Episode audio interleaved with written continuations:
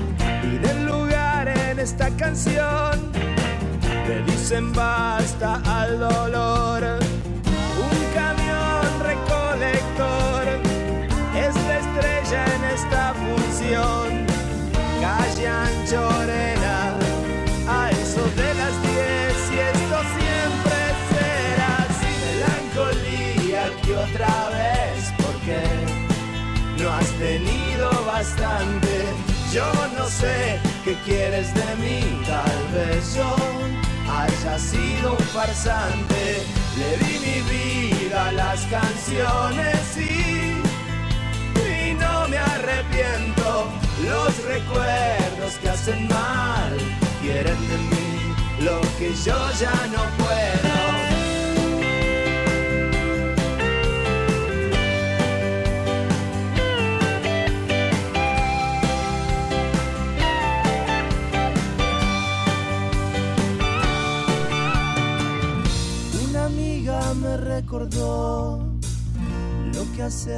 Lo pagarás. Ya lo sé, le dije mi amor, pero mejor hacer que pensar y pensar. Hacemos mal sin convicción, hacemos bien, así es el amor. Básicamente hacemos lo que podemos hacer y esto siempre será así. Melancolía que otra vez, tenido bastante. Yo no sé qué quieres de mí, tal vez yo haya sido un farsante. Le di mi vida a las canciones y, y no me arrepiento. Los recuerdos que hacen mal de mí lo que yo ya no puedo.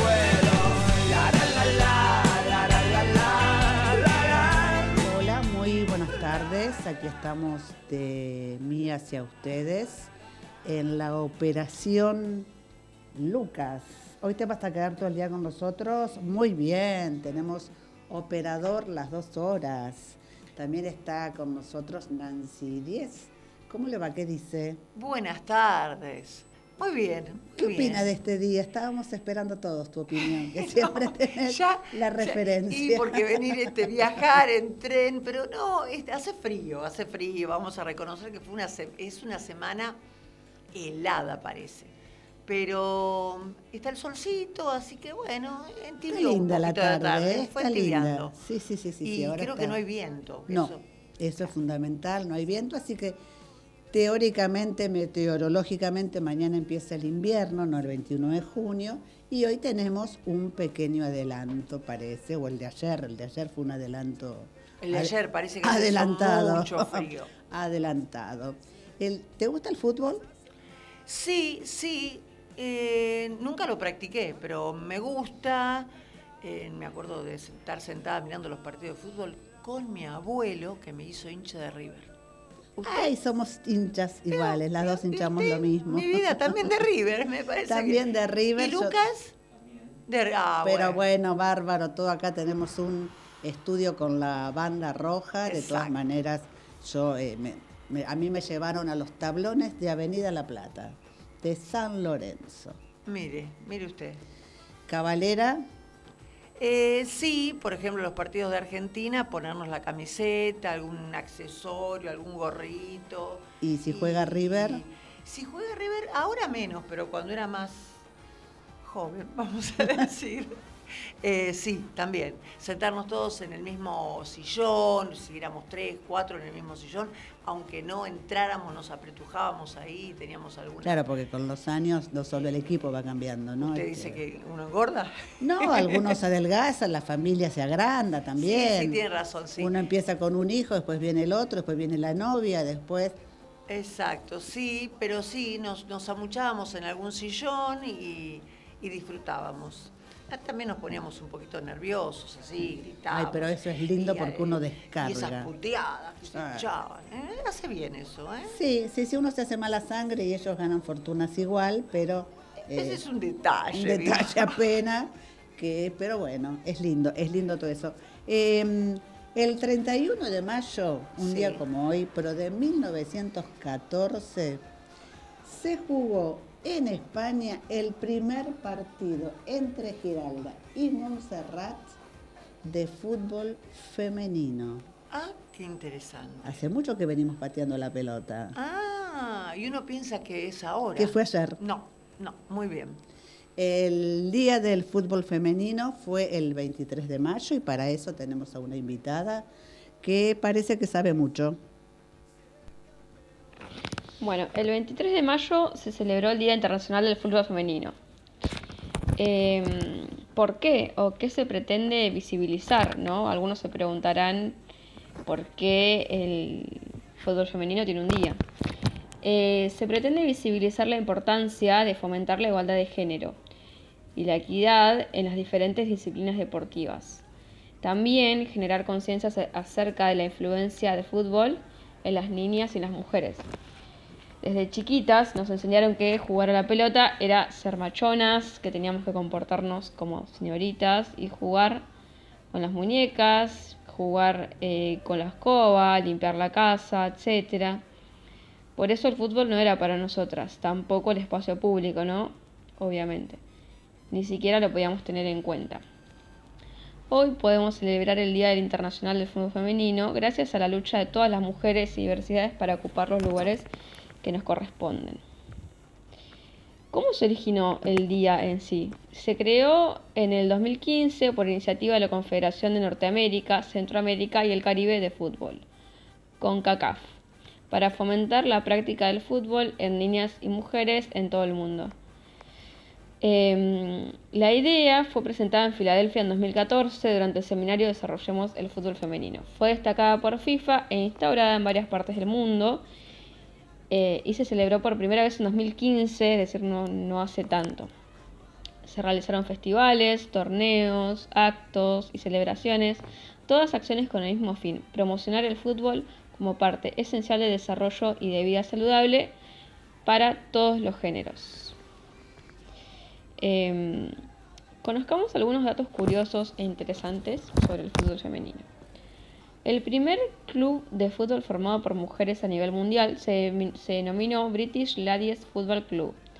Fue fundado en el año 1894 por Nettie Honeyball, una, una activista de los derechos de la mujer.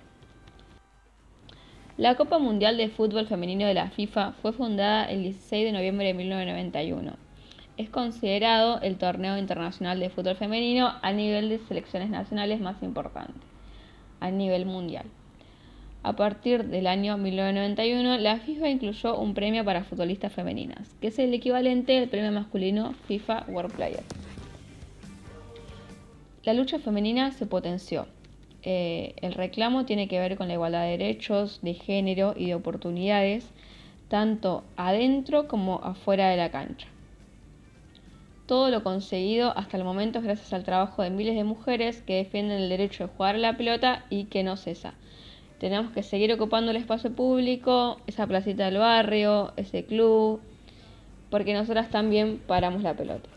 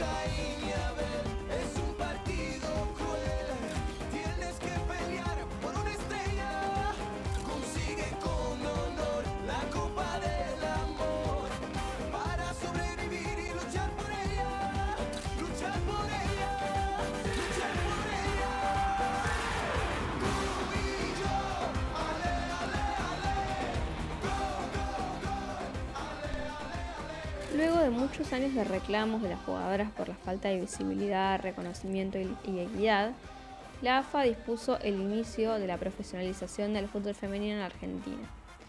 El 16 de marzo de 2019 se oficializó la profesionalización del fútbol femenino en Argentina y se definió un mínimo de 8 futbolistas contratadas por club. Sin embargo, el salario que pueden cobrar es de 15 mil pesos equivalente a un contrato de primera C masculino. Además, eh, los clubes del interior del país siguen compitiendo de manera amateur.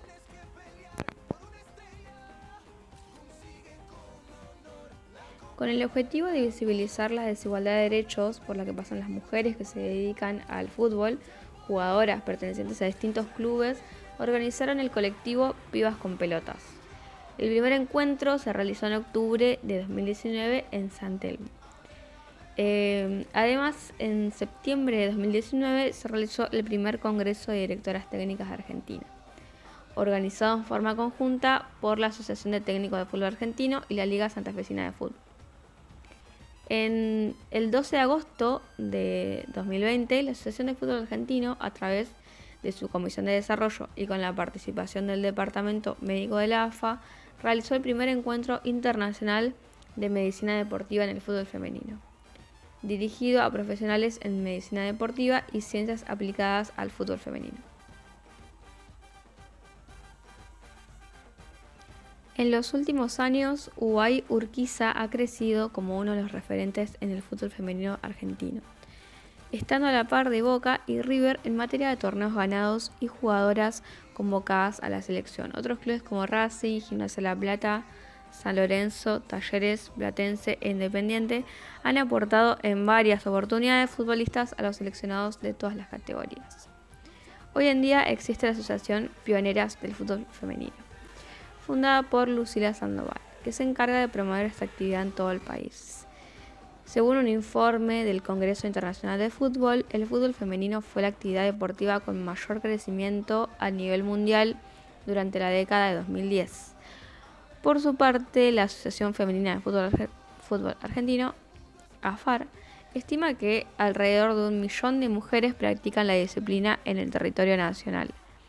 También ha habido un muy notable aumento en la apertura de escuelas de fútbol femenino Solamente en la ciudad de Buenos Aires habría más de 50, mientras que en el conurbano bonaerense superaría las 100. El rango de edad de las mujeres que acuden a estos establecimientos oscilaría mayormente entre los 4 y los 40 años.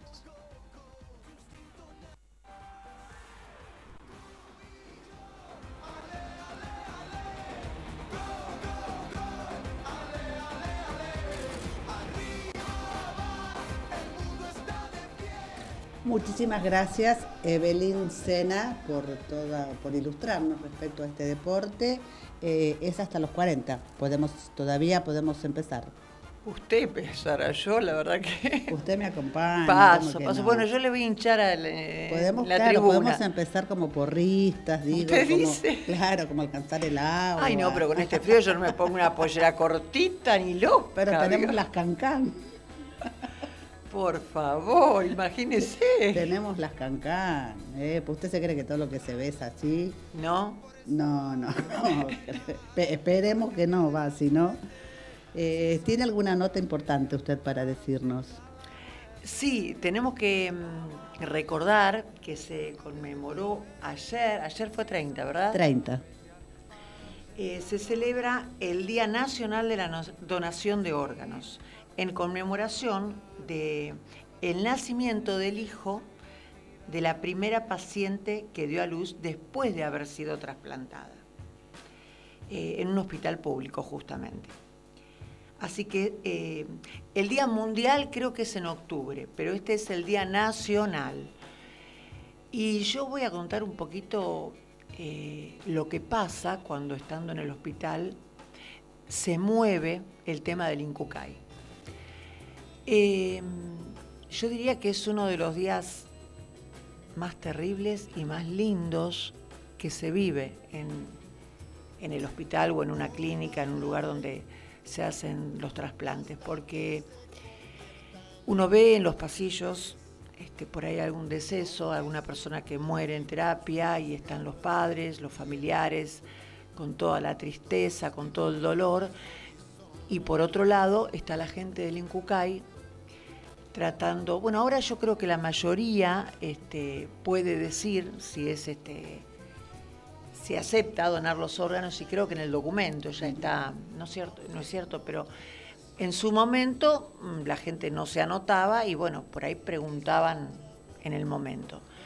Entonces, Perdón, creo que de todas maneras, en- o sea, uno puede anotarse como donante, sí, pero en un momento eh, la familia tenía la última palabra. es que en realidad si no avisa a la familia, uno cómo se entera. O sea, Sí, hay que- una tarjeta y Sí, pero en, en realidad yo creo que siempre es la familia que termina, este, nada, avisando y, y diciendo si quiere o no quiere. Claro, sí, sí, como autorizando de alguna manera. Autorizando, autorizando.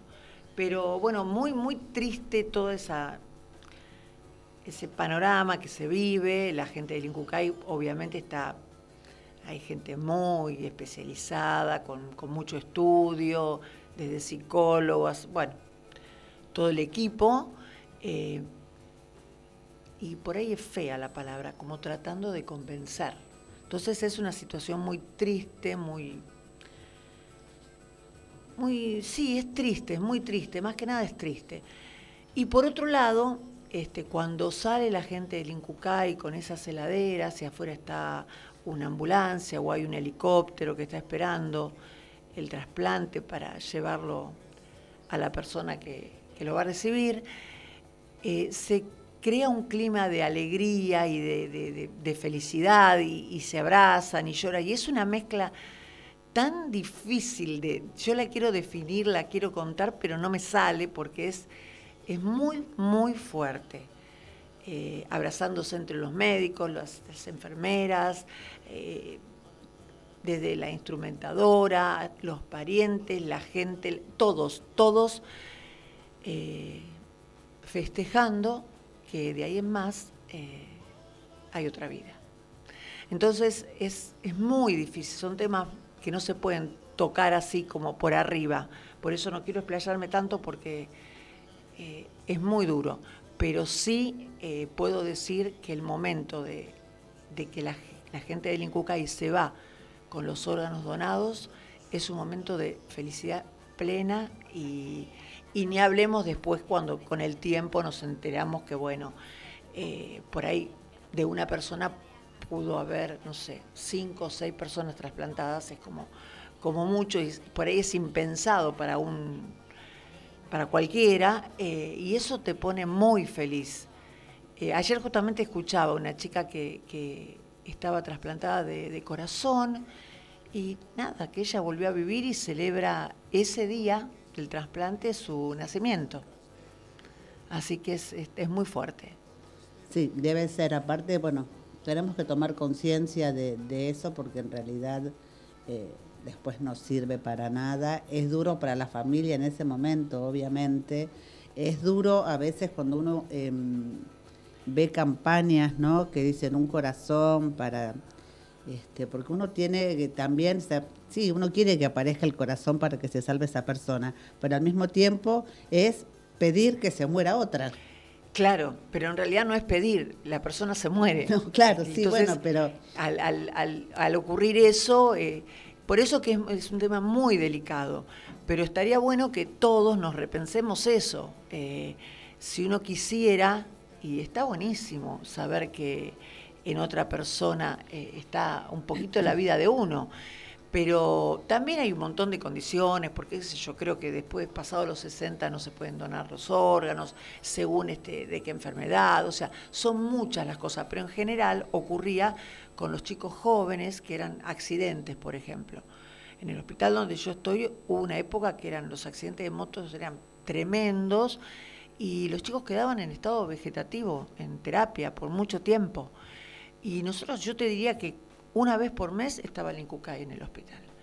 Y era, era tremendo, era tremendo ver llorar esas familias eh, y cómo despedían, esas familias en su tristeza despedían a esas eh, conservadoras que las llevaba el médico. Yo no, recuerdo una en especial que el helicóptero, el helicóptero estaba cerca esperando porque había alguien muy urgente esperando ese órgano. Y nada, la despedida que le hizo esa familia a esos órganos fue emocionante, tremendo. Yo no me lo olvido más. Así que bueno, eso. Y porque bueno, siguieron dando vida y respecto a las condiciones, eh, porque uno también se dicen muchas cosas de, ¿no? Sí, hubo una época que se, decían, este, claro, yo creo que barbaridades y gente que bueno. Cosas que realmente eh, asustan, son infundadas. Y yo consulté una vez con el Incucay respecto a lo que después les, vamos a, les voy a comentar. Y eh, me dijeron que em, sí, es muchísimo, muy exhaustivo los estudios que, se hacen. Y hay épocas en que de mil órganos 900 se descarga. Claro, claro. Sí, porque tiene que, a ver, son muchas las condiciones que se tienen que dar para que eso ocurra realmente. Por eso que, bueno, uno dice, por ahí, qué sé yo, 10 personas donan órganos y llegan las de una a, sus distintos receptores, digamos. Pero eh, hay que tomar conciencia. Yo creo que es una, es una cosa buena dentro de tanto dolor. Pero bueno, también existen las religiones, existen existe la política y bueno, a veces son situaciones muy difíciles, también está, es válido que la persona que, quedó por ahí no quiera y es recontra respetable. Eh, pero bueno, si uno se pone a pensar un poquito, yo creo que, que es bueno. Que sí, aunque de, si de mil Sí, lo que sea, lo que sea, vale la lo que sea, porque aparte nada, uno, yo no, no, tenía idea de lo que, qué sé yo, un, trasplante de córnea, de piel, o sea, hay tantas cosas y cada vez va a haber más porque avanza la ciencia, las posibilidades aumentan. Pero eh, yo creo que nunca pasé tantas emociones como con esas situaciones de, del Incucay. Y yo este, me acuerdo que eh, cuando eh, me, me, anoté para, donar órganos, estaba embarazada de mi primer hijo. Y me acuerdo que la persona que me anotaba decía, pero estás embarazada. Y yo creo que este es el momento, porque uno se da cuenta como que está eh, naciendo una vida dentro tuyo y empezás a tener el valor de lo que es la vida. Sí, exactamente. Uno en, esas circunstancias eh, valora mucho la vida eh, el otro día un comentarista de espectáculos también comentó que él, pese a su edad, pese a sus cuatro décadas, eh, cumple un año y, meses porque gracias a su hermana recibió un trasplante de, médula, y este, bueno, eh, superó una leucemia. Así que bueno, este, hay casos que también hay que analizar porque hay donantes vivos. Exacto. Eh, hay, donaciones que se puede hacer de donante vivo. Esto de la médula es increíble, increíble. Este, y después todo lo que ha avanzado la ciencia con el tema de, la placenta, del ombligo, de la persona, de los bebés, que se puede guardar, de que se puede... No, no, no, es inmenso.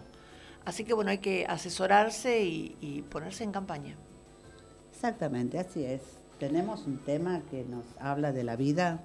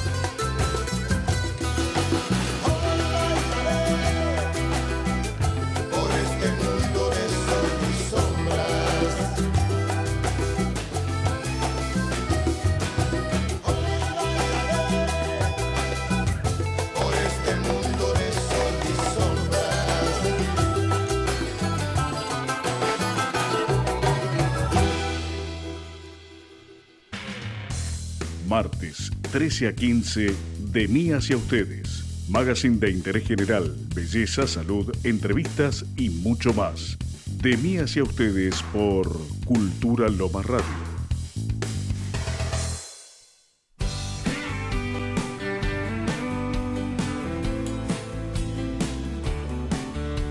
Encontrá en el espejo a la persona que querés ser. En Centro de Estética Mónica Villar, queremos que te sientas hermosa.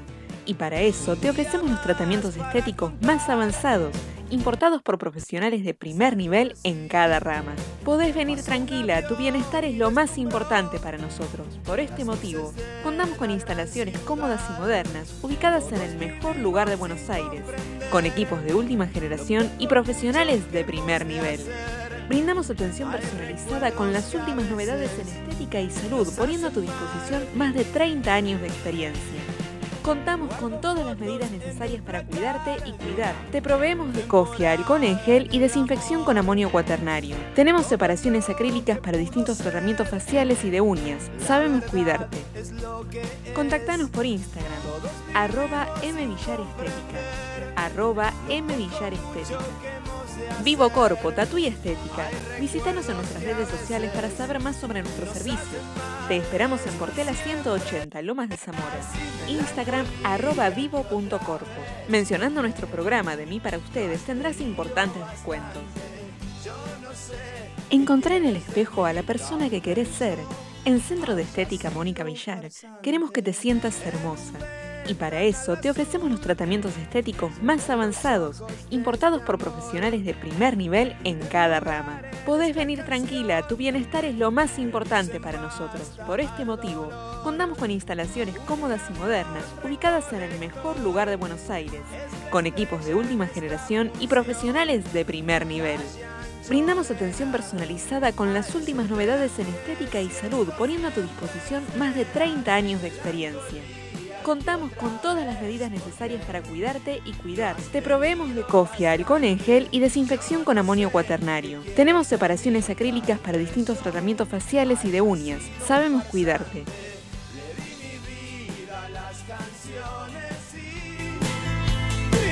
me arrepiento. Los recuerdos que hacen mal quieren de mí lo que yo ya no puedo.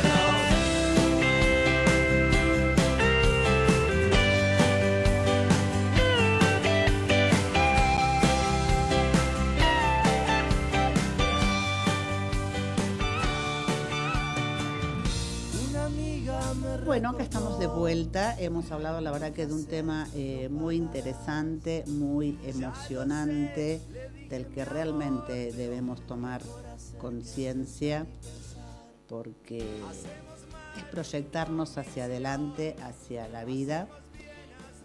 Eh, Sabe que eh, un día como hoy también se produjeron hechos muy interesantes. Cuente, cuente. Usted estaba en la cubierta cuando tocaba la orquesta del Titanic. Ay, no me diga el Titanic. Se votó un día como hoy. Un día como hoy rompimos el champán. en- Ay, qué ¿de qué año? Se ve que no era de muy fina, de muy buena calidad el espumante. Porque, ¿no? Te dice, no Pero, resultó. No sé, no sé, no sé, pero... No era un martes 3 entonces, no te cases No, ni te embarques. era un 31 que no sabemos qué día cayó, del año Sí. 1911. 1911, sí. Y a los pocos meses, este... Glu, glu, glu, glu, glu. Qué Así que por eso barbaridad. digo, no era un gran espumante, se ve con el que... No. Pero bueno, lo bueno sí es que eh, un 31 de mayo de 1910, Sudáfrica se independiza de Gran Bretaña. Eso sí que está bueno, ¿eh? Y un chisme así del espectáculo. Uh, Un día como hoy, se casaron el rey Alfonso XIII con Victoria de Batterbury. Usted sabe que tuvieron un, un atentado a la salida de la ceremonia, pero los dos resultaron ilesos. ¿Qué pasó? ¿Qué pasó? Ay, no sé, no sé, pero no me contaron más. Uy, pero no trajo el chisme por la mitad. Bueno, después le cuento. Bueno, bueno, hay que ver. Y Entonces, eh, algo de, de nuestros días que todavía tenemos que seguir lamentando eh, porque siguen sucediendo estas cosas. En 1989 el movimiento revolucionario Tupac Amaru asesina a ocho travestis en Tarapoto, en Perú. Em, bueno, respecto de, de, esto, ya algo nos comentó Evelyn en cuanto a las a la discriminación, porque hablamos mucho de inclusión, pero seguimos, ¿no? Este, discriminando, eh, montones de cosas. Nos van a ver a Nancy y a mí jugar al fútbol igual y vamos a... Pero usted me dijo que íbamos de porrista. Y sí, no, no, bueno, ¿qué quiere? No, no, bueno, tampoco engañemos a la, Primero vayamos a, la, a la audiencia. Primero que nos contraten y después vemos qué podemos... Ah, ¿usted quiere cobrar los morlacos que cobran los futbolistas? 15 mil pesos, eso es injusto. Mm, ¿Cómo 15 mil pesos? ¿Y no escuchó lo que nos dijo nuestra invitada? Una jugadora. Sí femenina, una jugadora de fútbol femenino, cobra un sueldo de 15 mil pesos. No, yo pensé que era un chiste. Parece que no. Que equivale, nada que ver, eh, eh, hablamos de una jugadora primera, nada que ver a lo que eh, cobra un jugador de primera. El sueldo este, estos 15 mil pesos, es equivalente a lo que cobra un jugador en las categorías más bajas, más bajas, claro. una Así que tenemos que reivindicar eso, tenemos que llegar a la primera, tenemos que llegar a la Libertadores.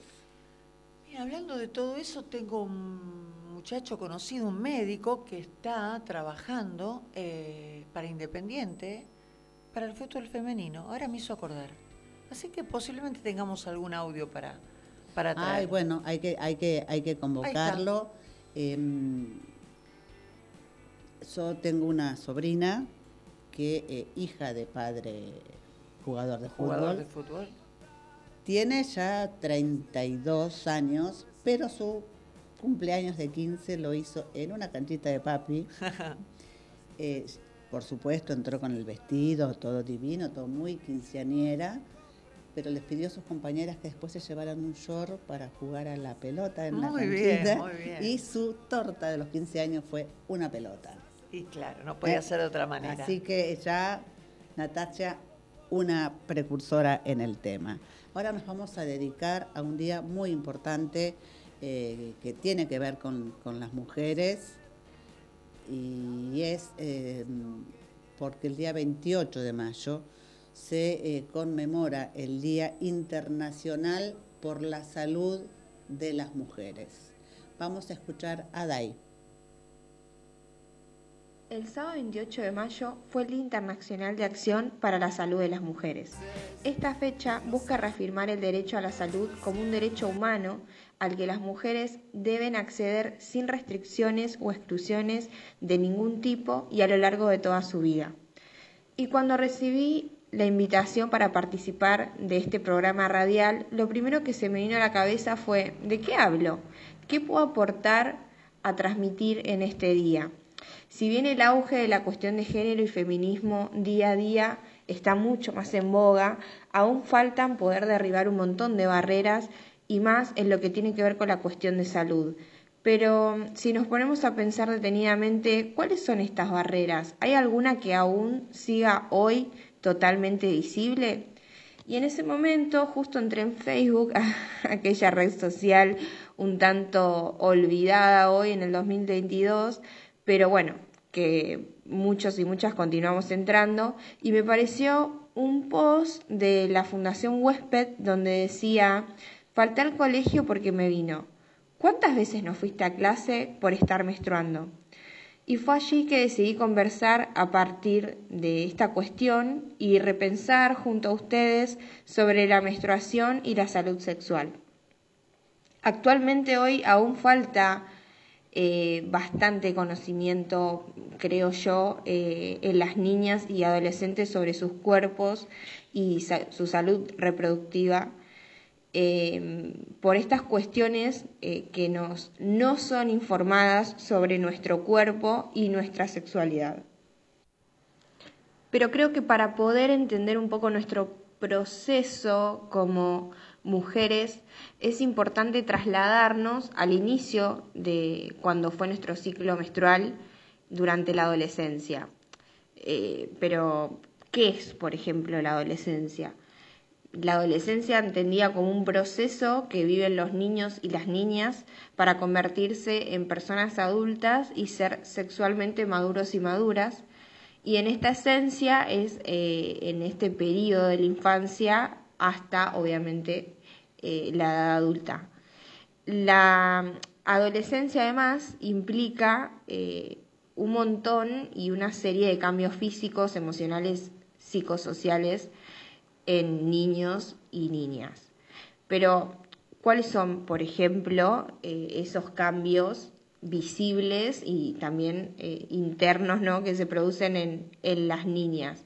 Bueno, ahí empiezan a, desarrollarse, por ejemplo, los senos, las niñas empiezan a, formar un poco más eh, las caderas, por ejemplo, la voz cambia, no tan visiblemente como en los varones, pero se va modificando.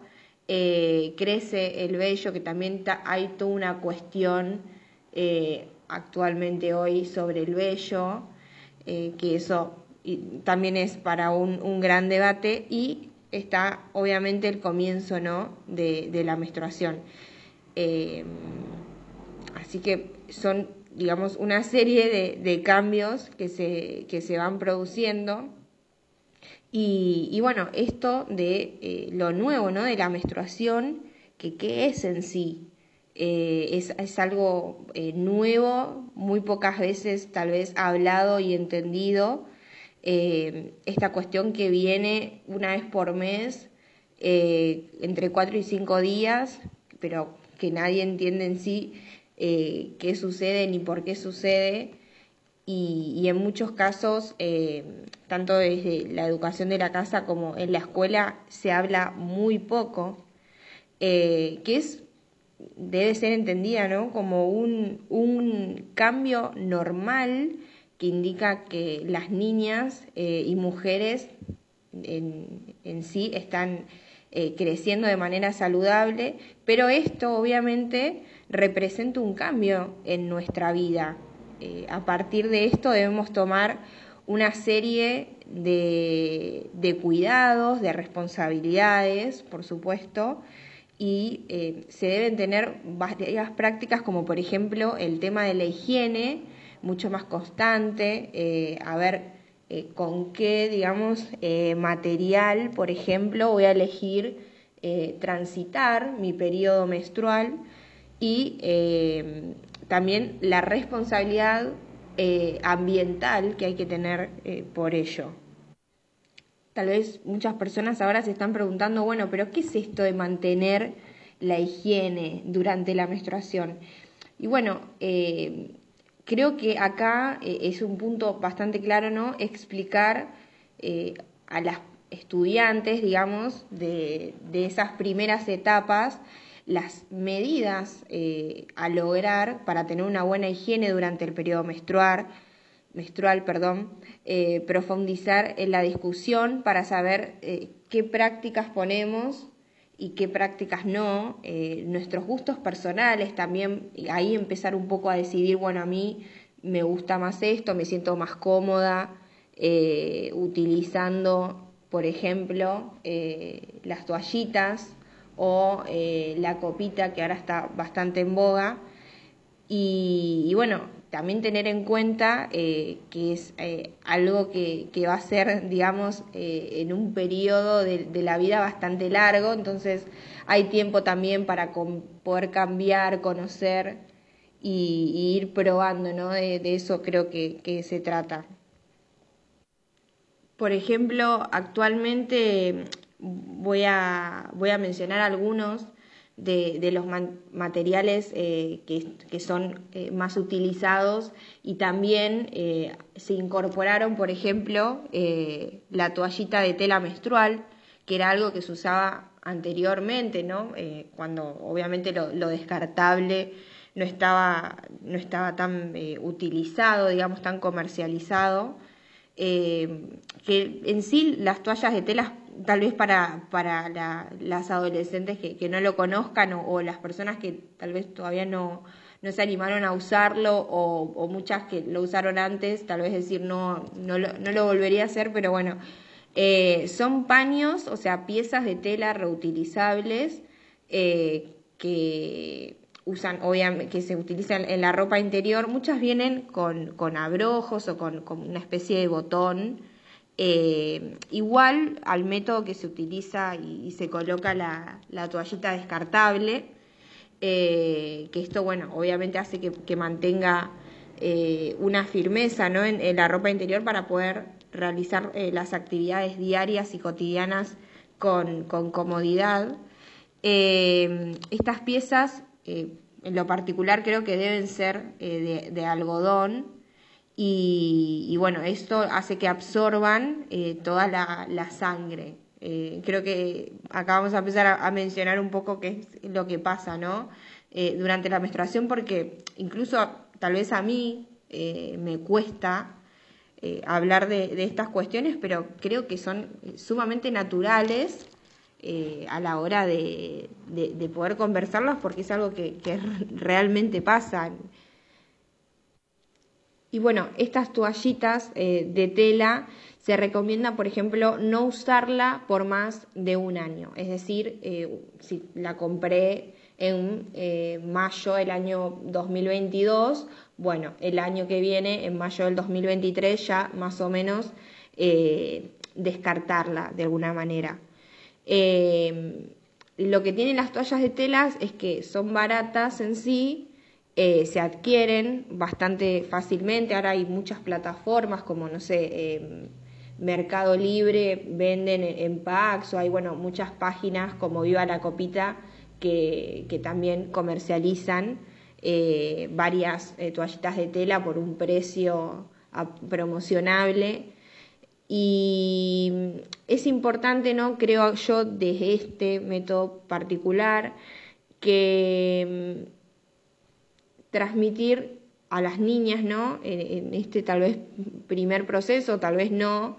Eh, yo, por ejemplo, tengo 26 años y hace más o menos dos años que, estoy utilizando las toallitas menstruales, perdón, eh, sí, bueno, las toallitas de tela eh, sí, debo decir que tal vez es un poco incómodo porque cuando vas a un lugar, eh, no sé, por ejemplo, a, la escuela o a la facultad y debes hacer un cambio eh, en, la toallita, eh, obviamente que es más complicado porque de alguna manera no, no la puedes descartar tan fácilmente, pero bueno, también eso es, es una cuestión de, ecología, creo yo, de, comenzar a tener un poco más conciencia de, a dónde se desechan, por ejemplo, las toallitas descartables, la acumulación que esto produce, cuando las toallitas de tela son, por ejemplo, lavables y reutilizables.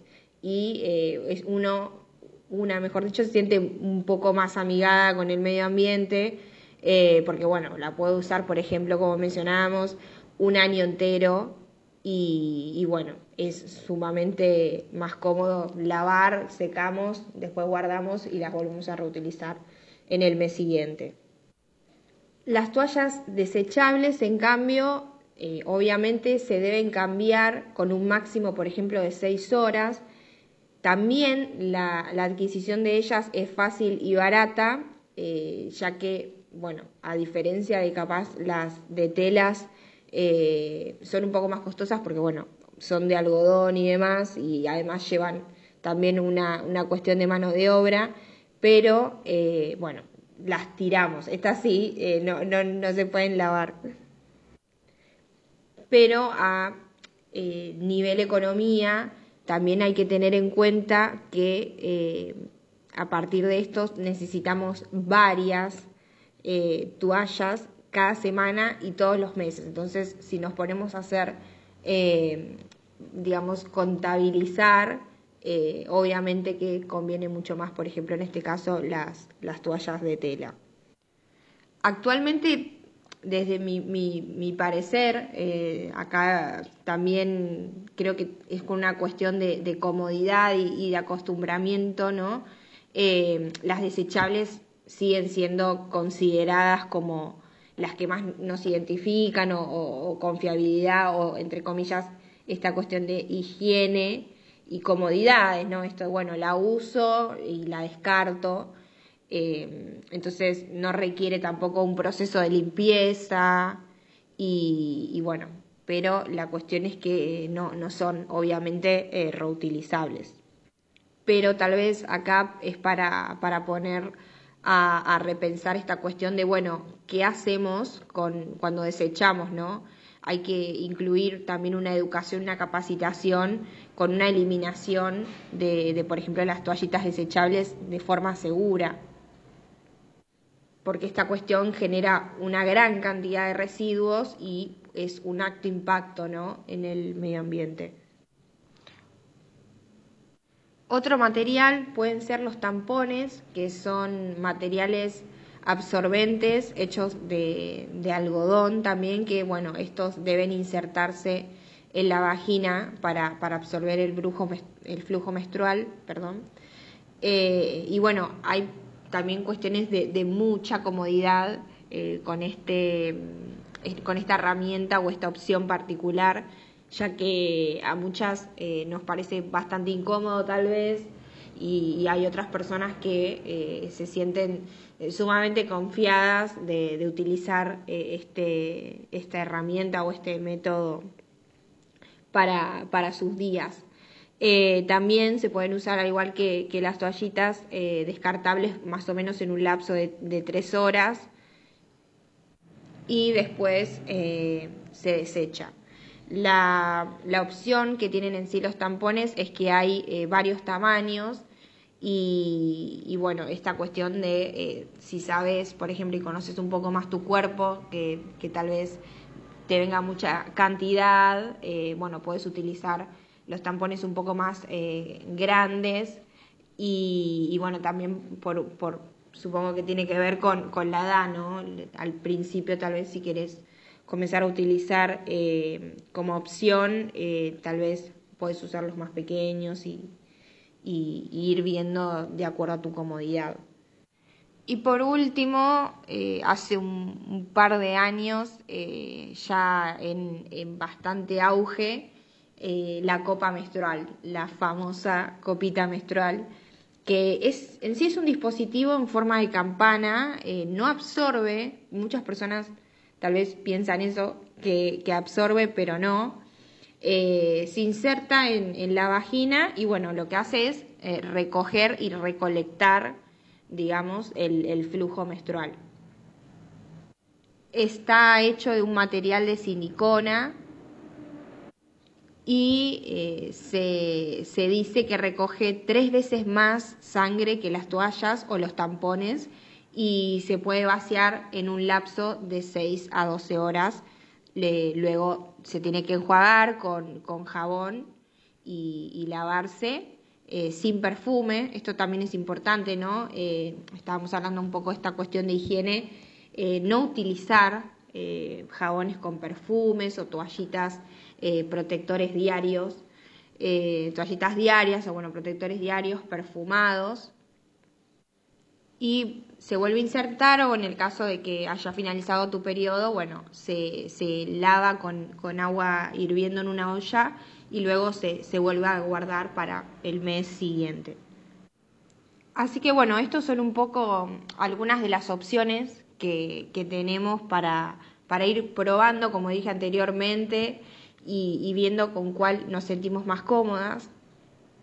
Y ahora me gustaría leerles, eh, justo el otro día me, apareció una opinión, digamos, una cuestión personal que surgió, que le surgió a una persona que dice mm, sobre el primer ciclo menstrual, porque estuve buscando y bueno, me salieron cuestiones en referencia a eso, y, y una, una chica comentaba, Tuve mi primer periodo en la escuela. No le dije nada a nadie, pero pedí permiso para irme a mi casa.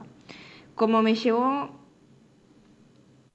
mi mamá a la escuela, tuve que volver caminando. Al llegar, mi tía no estaba en casa y estaba solo mi tío.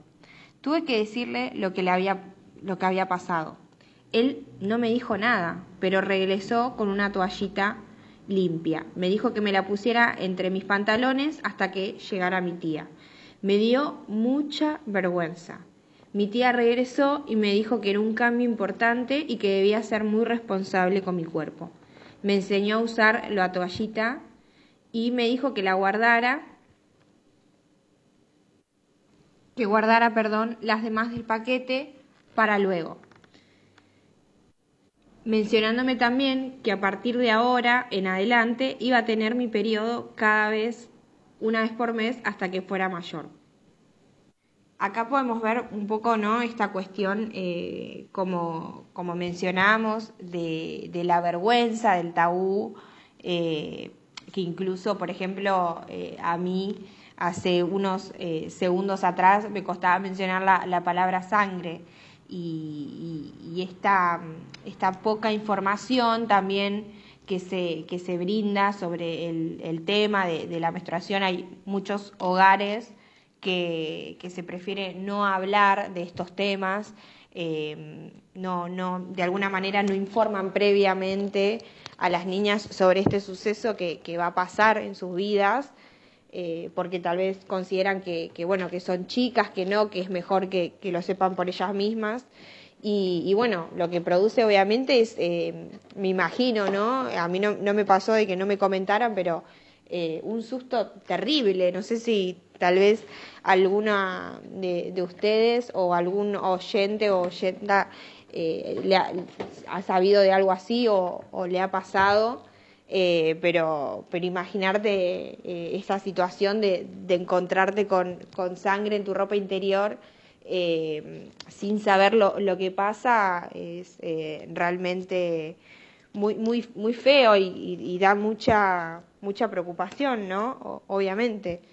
Eh, entonces creo que también estas cuestiones que hasta hoy en día se sigue manejando con, con un silencio, y, esta cuestión de, bueno, me dio vergüenza decirle a mi tío o, la situación en sí o, a cualquier persona, y más también un poco cuando se trata eh, de, un varón, eh, pero bueno, son ob obviamente totalmente naturales que no los podemos manejar y, que de alguna manera nos van a pasar y, y bueno, es, es, algo natural eh, de la vida.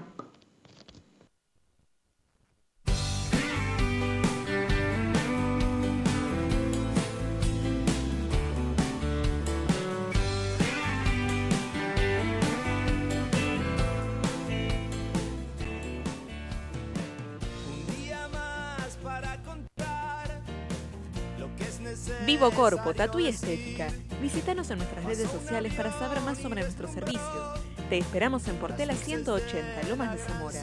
Instagram arroba vivo.corpo. Mencionando nuestro programa de mí para ustedes tendrás importantes descuentos. Encontrá en el espejo a la persona que querés ser. En Centro de Estética Mónica Villar queremos que te sientas hermosa. Y para eso te ofrecemos los tratamientos estéticos más avanzados, importados por profesionales de primer nivel en cada rama. Podés venir tranquila, tu bienestar es lo más importante para nosotros. Por este motivo, contamos con instalaciones cómodas y modernas, ubicadas en el mejor lugar de Buenos Aires, con equipos de última generación y profesionales de primer nivel. Brindamos atención personalizada con las últimas novedades en estética y salud, poniendo a tu disposición más de 30 años de experiencia. Contamos con todas las medidas necesarias para cuidarte y cuidar. Te proveemos de cofia, alcohol en gel y desinfección con amonio cuaternario. Tenemos separaciones acrílicas para distintos tratamientos faciales y de uñas. Sabemos cuidarte. Contactanos por Instagram, arroba mvillarestética, arroba mvillarestética. Esta canción le dicen basta al dolor.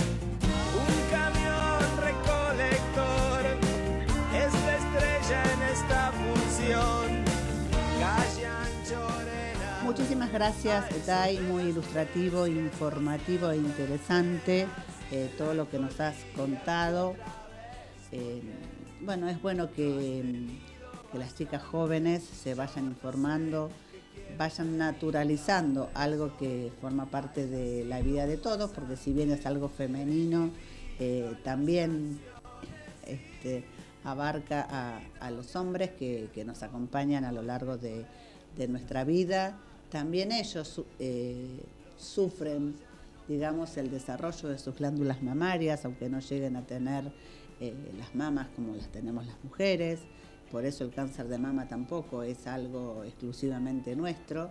Y para cualquier duda o información, saben que nos pueden seguir en Instagram, en arroba de mí hacia ustedes, en Facebook de mí hacia ustedes, y si no están los celulares de Nancy, 15 61 81 17 34.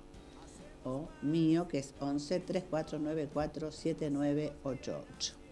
Bueno, después de pasar por toda esta eh, adultez o adolescencia femenina.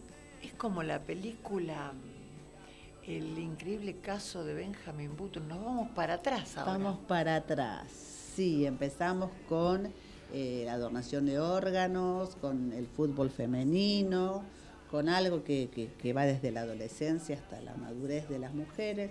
Y ahora vamos a esa tierna infancia que por lo menos la parte de juegos no debería perderse. Yo creo, nosotras somos madres de varones y creo que alguna pelota hemos pateado. Sí, por supuesto. Entonces, este, vamos a recibir a Gladys Heredia. Ella es escritora de libros infantiles y es maestra jardinera. Uy, qué lindo, le vamos a preguntar de todo. Trajo tijeritas, seño, y tenemos masa para jugar. Papel glacé, papel glacé. sí. Hola chicas, ¿cómo están? Hola a todos. Encantada de estar hoy acá con ustedes. Y ya veo que tuvieron un programa muy nutrido, de mucha información. Así que bueno, vamos a ver si podemos poner el toque infantil ahora para, para el final del programa. Eh, sí, como bien dijo María Cecilia, yo soy docente de nivel inicial, desde hace muchos años.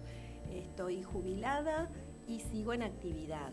Estoy trabajando en el Rincón Feliz 19 de la Municipalidad de Lomas de Zamora.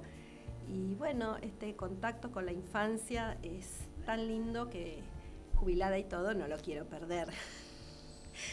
Em, bueno, chicas, ustedes. Porque aparte uno, perdón, ¿no? Porque uno se conecta con esa infancia de, de, de uno y la carpeta voladora que, hicimos para nuestros hijos, y, ¿no? Es... Y uno tiene, sí, eh, evoca muchos momentos de la vida, de la vida de los propios hijos, pero la infancia ha cambiado mucho. Sí.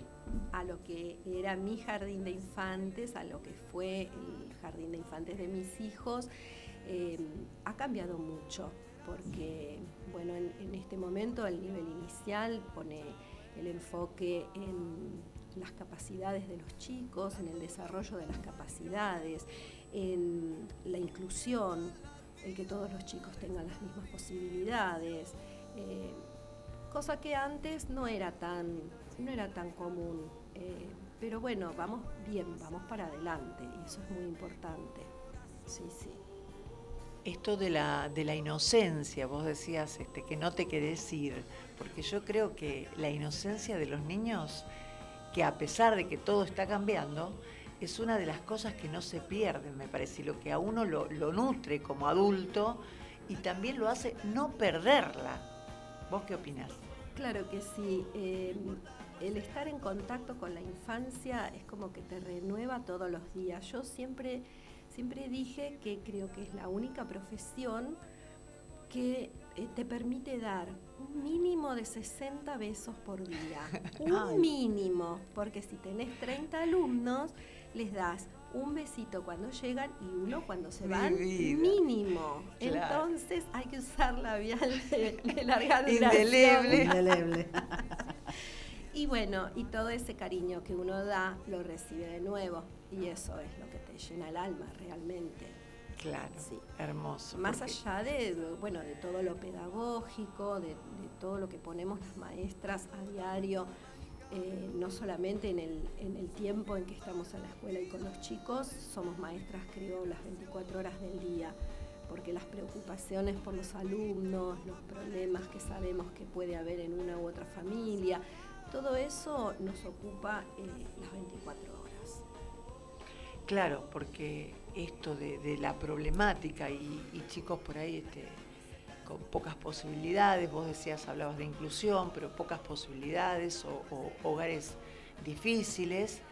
¿Y cómo, cómo no llevarte eh, un poquito ese problema a tu casa y ver cómo podés resolverlo? Es que es inevitable eso, es inevitable, lo llevas siempre con vos y la preocupación y, y mismo los logros, los logros de ellos también te los llevas a tu casa. Y los hijos de las maestras jardineras, pobres los hijos de las maestras jardineras, porque tienen que compartir a su mamá con esas con todo eso y con los 30 chicos todos los años. Es así, eh, porque son, uno los hace de uno también. Como decimos, son mis chicos. Claro, mis claro. chicos. Sí, sí. ¿Cómo son las salitas eh, actualmente, por ejemplo? Bueno, mira, eh, el nivel inicial tenemos la parte de jardín maternal y de jardín de infantes. Jardín maternal tenemos salita de, eh, de, de mm, lactantes, sala de deambuladores y sala de dos años. Y en la parte de lo que sería jardín de infantes, sala de tres, de cuatro y de cinco. Deambuladores. Deambuladores, Deambuladores, sí. sí, sí. ¿Qué No es sabés, eso? no sabés lo que es. Y mira, el lactante es hasta que comienza a caminar. Y el deambulador es cuando ya se largó a caminar. Le tenés que poner un chip o una correa para saber a dónde se No, metió. bueno, por eso las salas Son más pequeñas, son más, de menos... son más Claro, reducidas, claro. claro, son más reducidas.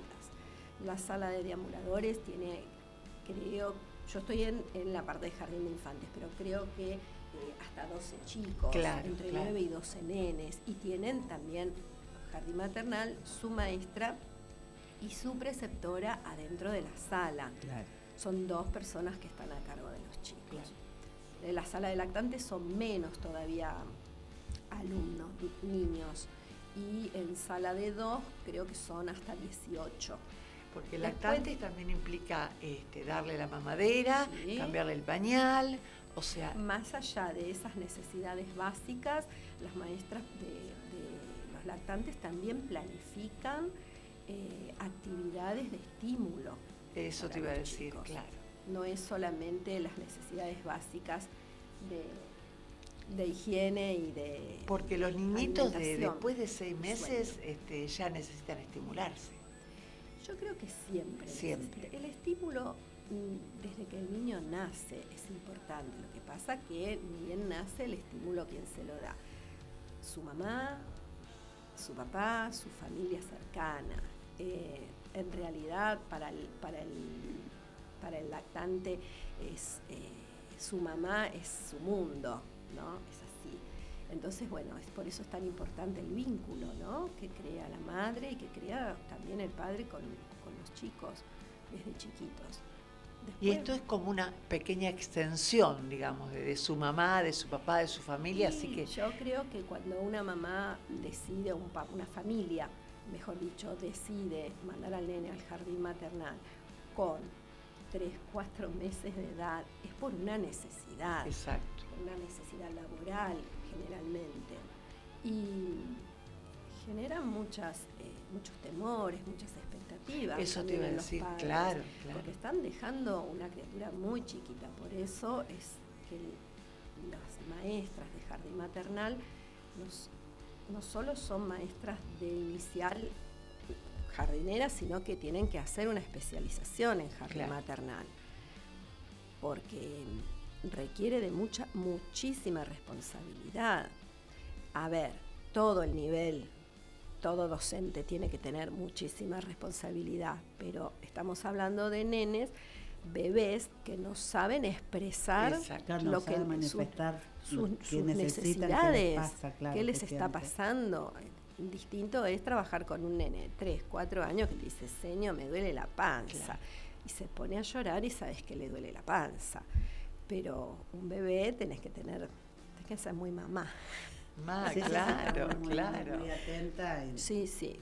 incluso uno como madre, cuando, cuando es berrinche, cuando le está pasando algo, cuando... eh, y en, en el caso de una maestra... de- Imagínate que no, de y que no tiene solamente uno, tiene no cinco, claro. uno, son cinco y qué le está pasando a cada uno cuando no pasa eso de llanto de solidarización con el otro, ¿no? También, también pasa. ese sí. llanto en cadena. el- Pero el eso pasa, dominó. te digo que eso sigue pasando hasta la sala de tres, ¿eh? Hasta Se la larga a sala de llorar tres. uno y es, es- Porque ¿qué pasa? En la sala de tres son nenes que eh, muchos empiezan por primera vez, porque no todos fueron a maternal. Entonces tienen tres años de estar en casa con su familia, con su mamá, con sus abuelos, con sus hermanos, y de repente tener que ir al jardín, un ambiente nuevo, 30 chicos que están igual que él, que todos quieren a su mamá, que todos lloran, que el periodo de inicio en sala de tres Es bravo, es es bravo, es bravo, es bravo. bravo, es bravo, pero después se ven se ven los progresos. A esta altura, en mayo, ya estamos viendo los progresos y la independencia que van adquiriendo y se hace y la sociabilidad que empiezan a hacer, cómo se empiezan a relacionar. También. También muchos chicos eh, en su casa por ahí que no tienen hermanos o no tienen con quién jugar, yo creo que lo, una de las cosas que es es sociabilizar y, y- y compartir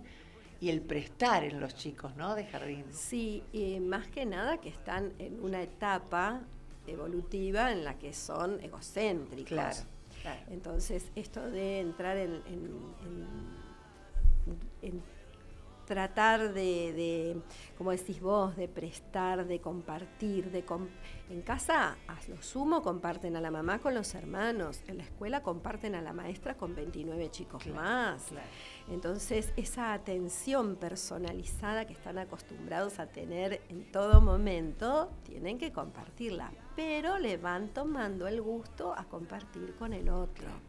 Y todo se da a través del juego, porque esa es la herramienta que tenemos en el nivel inicial para generar los aprendizajes, para desarrollar las capacidades, la creatividad, lo motriz, lo emocional, a través del juego. Exacto. El juego es para el chico es algo natural. Vos decías hoy em, no perderlo, ¿no? No perder esta capacidad del juego. Eh, sí, con el tiempo uno como que lo va dejando, ¿no? En el chico es innato, es surge, surge.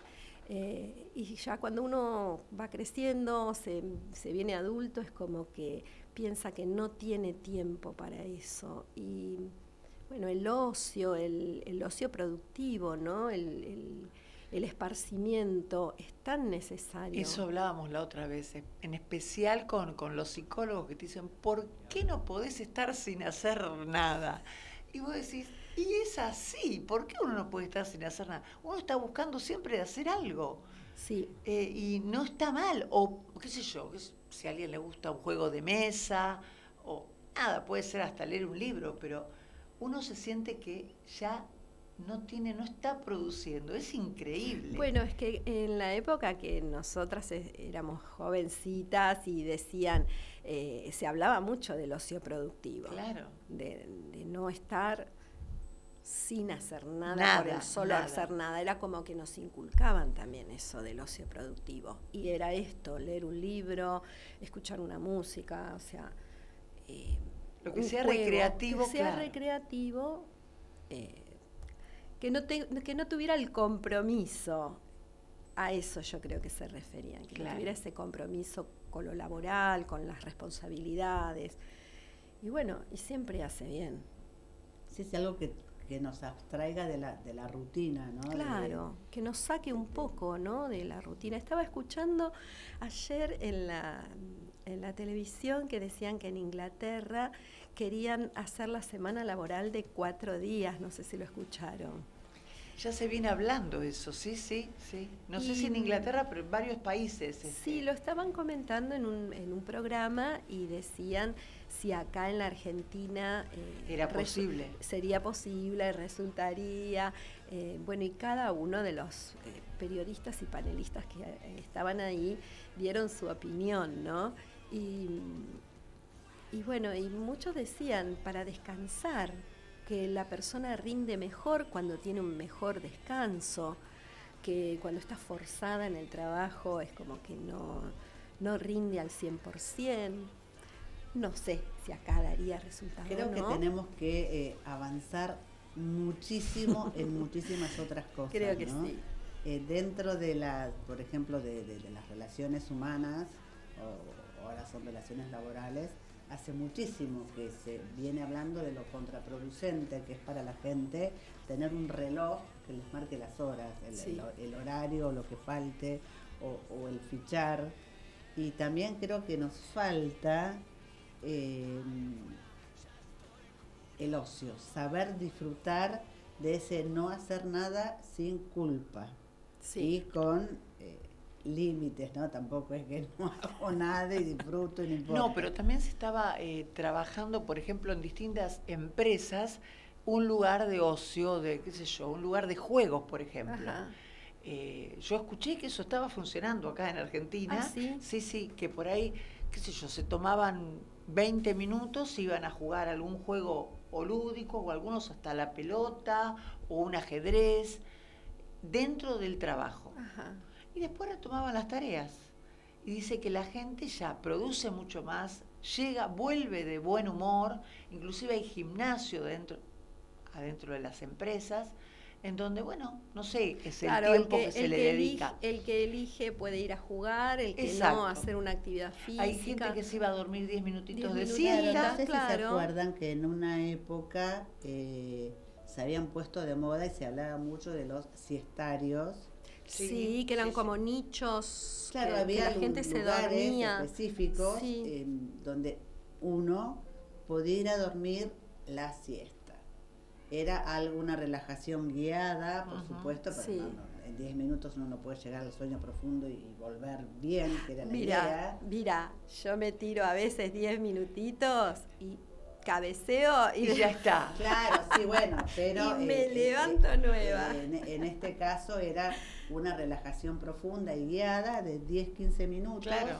Eh, y entonces el empleado volvía a la oficina con otras energías totalmente renovado esa media hora ese paréntesis eh, media hora es lo que llevaba en total no eh, lo renovaba profundamente y todo las energías el, humor el interés por lo que estaba haciendo claro. Y yo creo que por ahí eso rinde más que porque a lo mejor eh, un día menos sin trabajar es un día más que cortamos el pasto, pintamos la pared, arreglamos el lavarropas, lavamos el auto. Eh, por eso creo que tenemos que, aprender a, manejar los tiempos de, otra manera y, a lo mejor entonces llegamos a, lo mismo. A esa optimización del tiempo. Preparado, exactamente, la educación y el buen manejo del tiempo. Sí. Bueno, no, yo traía chicas para contarles que el sábado, el día 28, fue el día de la maestra jardinera y de los jardines de infantes. Y mm, este, este día se celebra en honor a Rosario Vera Peñalosa, que fue educadora y pedagoga argentina. Ella dedicó su vida a la enseñanza. Nació en La Rioja el 25 de mayo de 1873 estudió su escuela primaria en San Juan, perdió a sus padres cuando era muy pequeña. Y después volvió a La Rioja donde se recibió de maestra normal. Estudió con las maestras de Sarmiento, fue alumna de, algunas de las maestras que había traído Sarmiento de Estados Unidos, de Sarah Eccleston, y mm, después fue a estudiar a Paraná, donde obtuvo el título de maestra superior de la enseñanza fundó jardines de infantes, eh, el primero que fundó ella fue en La Rioja y después eh, muchos más en Buenos Aires, en Córdoba, en Paraná también. Fue directora, fue inspectora y mm, falleció un 28 de mayo en 1950. Y esta fecha, este reconocimiento fue oficializado por ley en el 2014. Eh, Rosario Vera Peñalosa eh, fue precursora del juego en la enseñanza, en el nivel inicial. Impulsó el nivel inicial en todo el país, promovió el juego y la experiencia con un fin pedagógico, la formación de maestras jardineras capaces de mm, elaborar propuestas didácticas adecuadas y con base científica a partir de la creatividad y de la observación. Dedicó, como te decía, dedicó su vida entera a, la pedagogía, a la enseñanza y bueno, un buen reconocimiento es que Un buen reconocimiento a esta mujer, a Rosario Vega Peñalosa, que no es solo una calle de Puerto Madero, no. porque tenemos pero pero por suerte pero por suerte tiene su reconocimiento y tiene su calle Sí, sí, sí, ¿no? sí, sí, Porque- hay una zona de Puerto Madero Sí. que está todo con nombres de, de De mujeres, pero está bueno ir eh, diciendo, ¿no? Ir presentándolas. Claro, Rosario sabiendo- Cecilia Víctor, la primer médica, eh, hay que ir personificándolas. hacerlas conocer, hacerlas conocer, ¿no? ¿Por qué Hacerlas conocer. llegaron a-? Bueno, y usted como jardinera ya nos ha contado, eh, a mí me encantan los libros que tiene Gladys. ¿Sí? Hoy no traje ningún Tiene una libro. reversión. ¿Cómo no trajo libros? No, no traje libros, pero traje Una apuntes. reversión de clásicos Sí. muy buena. Eh, los cuentos tradicionales en tiempos de pandemia. Que, Eso, ¿cómo surgió la Bueno, escritora? A ver. ¿Cómo surgió la escritora? Surgió eh, una vez que me jubilé del, del jardín. eh, siempre me gustó escribir. Y bueno, una vez que me jubilé, dije, ahora tengo tiempo para hacer algo que me guste, mi ocio productivo, ahí está, mi Muy ocio bien, productivo, y empecé a escribir. El primer libro que escribí fue Haiku, un mundo maravilloso, que, eh, bueno, primero les cuento que como no me puedo despegar de mi profesión de jardinera, todos mis libros son apuntados a los niños de la edad de nivel inicial y a las maestras, porque la idea es brindarle al docente eh, herramientas para trabajar la literatura en el aula. Bien. La poesía está muy perdida, así, muy, muy la, la encontramos muy por ahí. Entonces hay que volver a llevar Traerla, la poesía. Hay que, hay que traer la poesía al jardín. Y, y bueno, eh, la idea mía es esta, que cada uno de los libros tenga una herramienta para que el docente pueda eh, trabajar con los chicos. Y Haiku, un mundo maravilloso, eh, son haikus que me permití una licencia de ponerles rima, porque el haiku no tiene rima, pero bueno, para el oído infantil la rima es fundamental. Y la idea mía fue que pudieran ver la naturaleza desde otro lado, no solo de las ciencias naturales, sino desde la belleza, la meditación, la observación, eh, la contemplación de la naturaleza y la belleza que la naturaleza nos brinda. Así que bueno, Haiku, un mundo maravilloso, es mi, mi primer bebé, eh, que por suerte muchas am- maestras amigas eh, comenzaron a, a trabajarlo en el utilizar en el- jardín. en el sí, sí. Y, y bueno, y me han mandado fotos y, y producciones hermosas que han hecho con los chicos y me han manifestado lo bien que les hizo este, bajar un cambio a los chicos y, de repente tirarse en el, en el suelo del, del parque a mirar las nubes y poder encontrar ahí poesía. Eh, el escuchar el canto de los pajaritos cuando salen al parque en lugar de salir corriendo para la hamaca y para la trepadora, que también es válido, pero bueno, el poder, eh, el que les haya servido para esto. Después vino la pandemia y eh, también mi preocupación de 24 horas, como yo les decía, digo, qué mal la están pasando los chicos. Si la estamos pasando mal los grandes, ¿cómo la están pasando los chicos? ¿De qué manera? brindarles un- una especie de desahogo, algo que con lo que ellos puedan expresar sus emociones, sus sentimientos, todo esto que les estaba pasando. Y bueno, ahí nació eh, Cuentos Tradicionales en tiempos de pandemia, donde a los personajes de los cuentos tradicionales les afecta la pandemia en lo que sería su em, la esencia del cuento. Por ejemplo, Por Caperucita Sí. que es la nena que va a ver a su abuelita y se Sí. preocupa por su abuelita, no puede ver a su abuelita porque están aislados. Entonces, bien. ¿cómo le afecta y cómo resuelve Caperucita y su mamá el no saber nada de la abuela y la preocupación que esto genera? Y bueno, los tres cerditos fue em, la convivencia que pasó en muchas familias donde los hermanos tuvieron que convivir las 24 horas y los papás estaban como locos. Eh, qué problemas había en la convivencia, porque los tres cerditos, los tres se van a hacer sus casitas, se van de casa de mamá. Y bueno, eh, en pandemia tuvieron que quedarse en casa de mamá. Así que, em, y así los dos libros, son dos libros y con distintos cuentos clásicos y al finalizar cada cuento hay una pequeña reflexión y unas preguntas para que el adulto le haga al niño, para que genere un diálogo, para que el nene pueda expresar con lo que escuchó del cuento eh, qué es lo que siente y en qué se identifica con ese personaje y pueda liberar un poco todas esas emociones eh, mezcladas que teníamos en esos tiempos. Así fue que nació Cuentos Tradicionales en tiempos de pandemia. Hermoso. ¿Y, los presentaste en la Feria del Libro? O sí, los, los llevé. Em, después también la novela infantil, Marina y el misterio de la señora de los pájaros, que es el... mira, ay, bueno, con ese libro que es una historia hermosa. Esa es una novela. Es una novela infantil.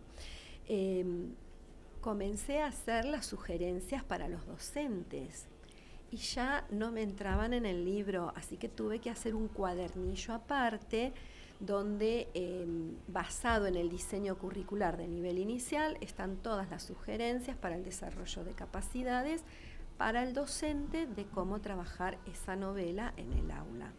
Que también de todos estos libros me han mandado muy, muy buenas em, producciones las, las docentes y, y muchos agradecimientos, porque realmente les...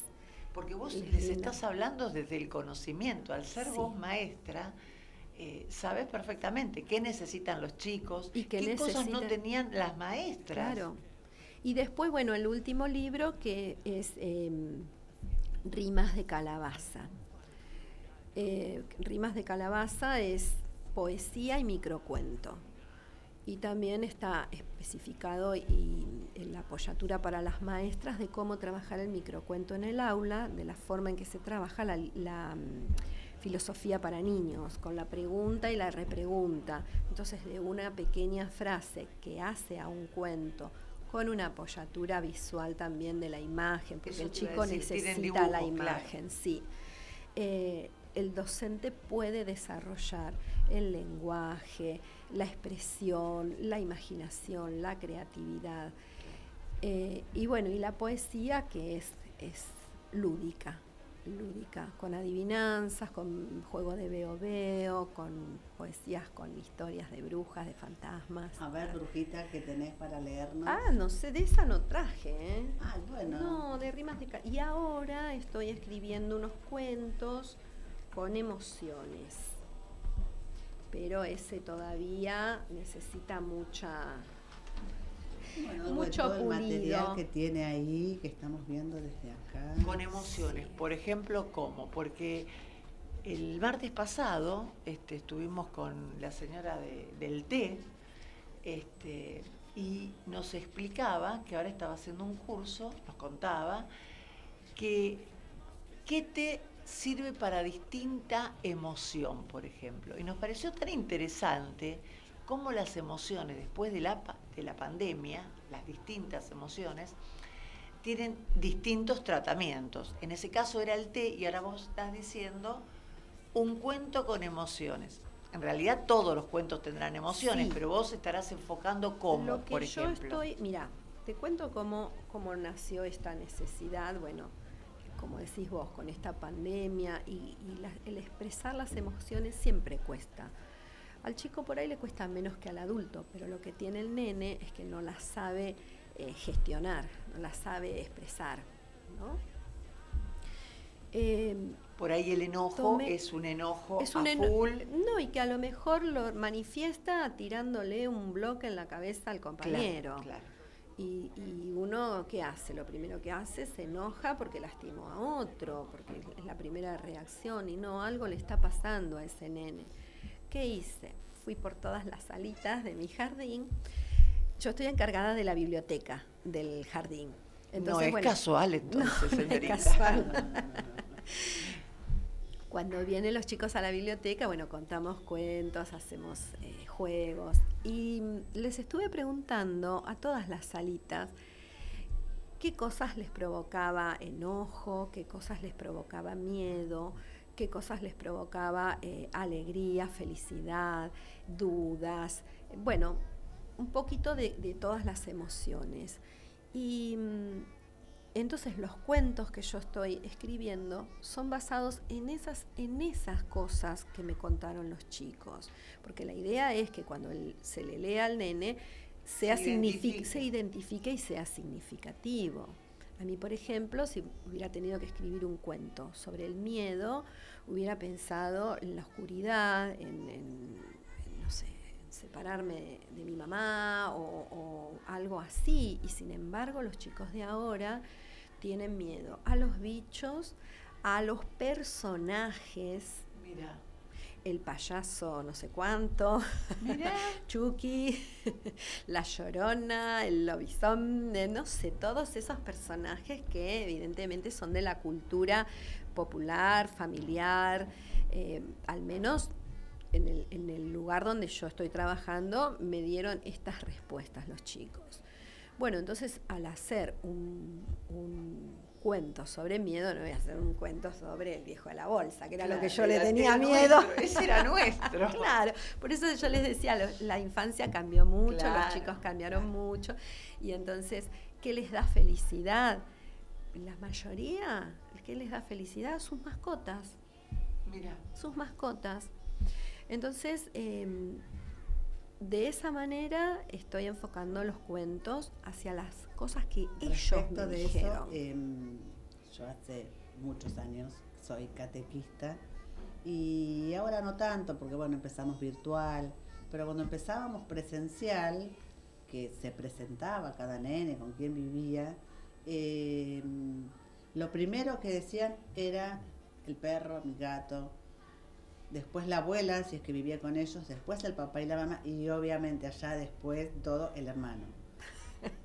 Pero sí, pero todos comenzaban eh, la misma hora, el otro día hablando, no sé, del amor, no me acuerdo del tema, mi perro o, la tortuga. Bueno, y hablando de la tristeza, hablando de la tristeza, esto que vos me decís, la alegría, las mascotas, después siguen los hablando de los abuelos, la pérdida la pérdida de los abuelos. Y los abuelos son muy importantes. Uno no, no, por ahí no se detiene a pensar, pero para perder un chico, perder a su abuelo es, es yo creo que ahora lo sienten más que, no sé si lo sienten más que antes. Es como que están más prendidos a los abuelos. No sé, es mi sensación. Pasa que los abuelos son el, O hay muchos abuelos que cuidan más a sus nietos. Sí, son un referente importante para los chicos. Son compinches, eh, son cómplices. referente que probablemente haya más abuelas que, cuiden a los chicos, o por ahí no tantas porque hay muchas abuelas muchas trabajan, que trabajan.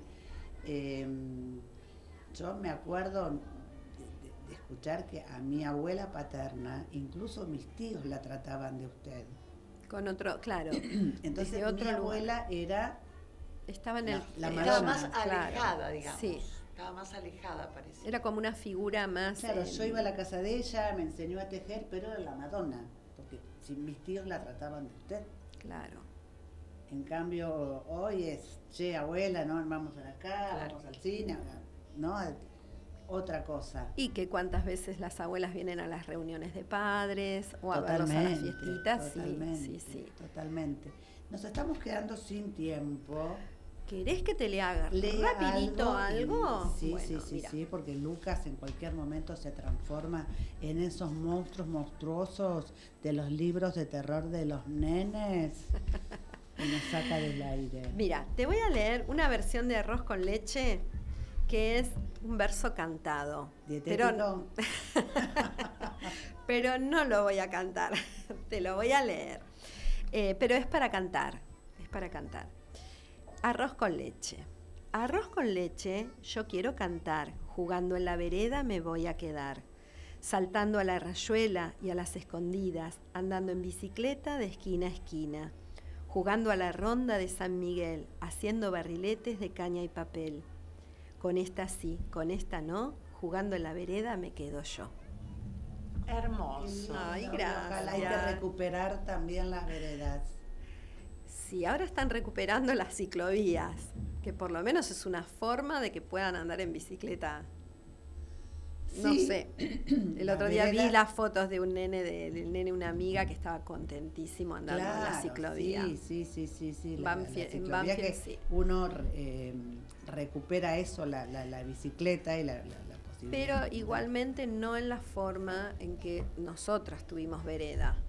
Lo que pasa, claro, vereda. bueno, eh, recuperemos la vereda para, para poder jugar y, yo vivo rodeada de edificios, pero la que tiene la ventaja de vivir en una zona de, de casas o de edificios de menos, si todos sacáramos una silla a la vereda, recuperaríamos la, la vereda y la seguridad también, porque ¿no? si pasa un chiquito amigo de lo ajeno, a lo mejor estamos todas las chumas ahí, le sacamos la gana. o lo terminamos uniendo al, al grupo. Creo Ojalá pudiera en- ser en, así. En eso también. Lo que pasa es que ahora eh, con los edificios prácticamente no nos conocemos. Mira, eh, te cuento esto rapidito. Me pasó estar en la casa de una amiga y antes de la pandemia fue esto. Y estábamos tomando mate y mi amiga mira por la ventana y ve un chico que se esconde atrás de su auto. Y salió como loca. ¿Qué estás haciendo? Señora, no se enoje, estoy jugando a las escondidas, le dijo. Claro, Claro, pero ella pensó que el, el chico le iba a hacer algo al auto. Así estamos, así estamos. ¿Qué vamos a hacer? Volvamos muy al ocio difícil. productivo que nos hace mucha Sí, falta. Totalmente. Volvamos al juego, al juego de mesa. juego. Eh, yo puedo proponer algo ahora que tenemos WhatsApp, A ver, ¿qué puede proponer? porque yo en la oficina jugaba la batalla naval por los internos. ¿Ah, sí? Y porque teníamos todo dividido por vidrio y mi jefe nos veía. Entonces, que por WhatsApp jugaban? No, No, había WhatsApp, no. ah, estoy estamos hablando de- hace muchos años. claro, muchos. ¿Cuántos años tiene, Bueno. señora? había teléfono ya. Ah, bueno, bueno, entonces me quedo tranquila. Y entonces, por los internos, nos llamábamos. Entre las Ah. secretarias, los auditores que estaban en otra oficina, jugábamos a la batalla naval. Ahora podemos hacerlo por WhatsApp, por ejemplo. Sí, sí, yo También, creo que hay ¿cómo muchos no? juegos que se hacen por WhatsApp. O Sí, sea, sí. Entonces podemos recuperar el, el- el- el juego, el ocio, el mantener activa la mente en, en cosas positivas. Y los domingos, antes no se cena, no se almorzaba en familia y después, por ejemplo, se jugaba a las cartas. Ay, al Sí, truco. a la brisca. Yo jugaba al truco. No se La- juega el truco. a la escoba, al chinchón. Sí. Bueno, eso hay que recuperarlo. Empecemos, empecemos.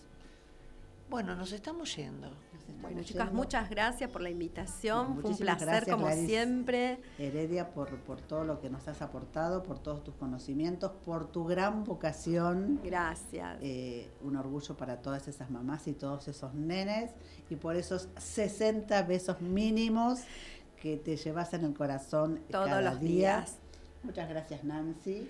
Un abrazo para todos. Gracias, Gracias Lucas. a Dai, Muchas gracias. a Dai y a Evelyn. Sí, muchas gracias. invitadas, y un aplauso al operador Estrella. Estrella full time. Hoy, eh, la semana pasada lo mimamos mucho, era el Día del Operador. Hoy la, nuestra invitada trajo bizcochitos y lo vamos a alimentar al chiquito nuestro, el operador. Chiquito nuestro. Bueno, nos vamos con una canción de los jardines de infantes. ¿Tenemos algo así, Lucas? Ah, bueno, entonces nos vamos completito. Y sí, Qué vamos día, qué día, celebrando oh, la, la- la- vida en esa inocencia y esa infancia que pese a que pasan los años debemos conservar. Y de acá nos vamos a jugar. Algún juego tenemos Sí, que hacer. a- a- al carrusel de la plaza, que nos marea ya a esta altura. Bueno, no importa. La cervical, vio la Sí, algo cervical. así. Un abrazo, muchas gracias. Un abrazo Gracias. a todos, hasta la semana que viene. Martes, 13 a 15, de mí hacia ustedes. Magazine de interés general, belleza, salud, entrevistas y mucho más. De mí hacia ustedes por Cultura Loma Radio.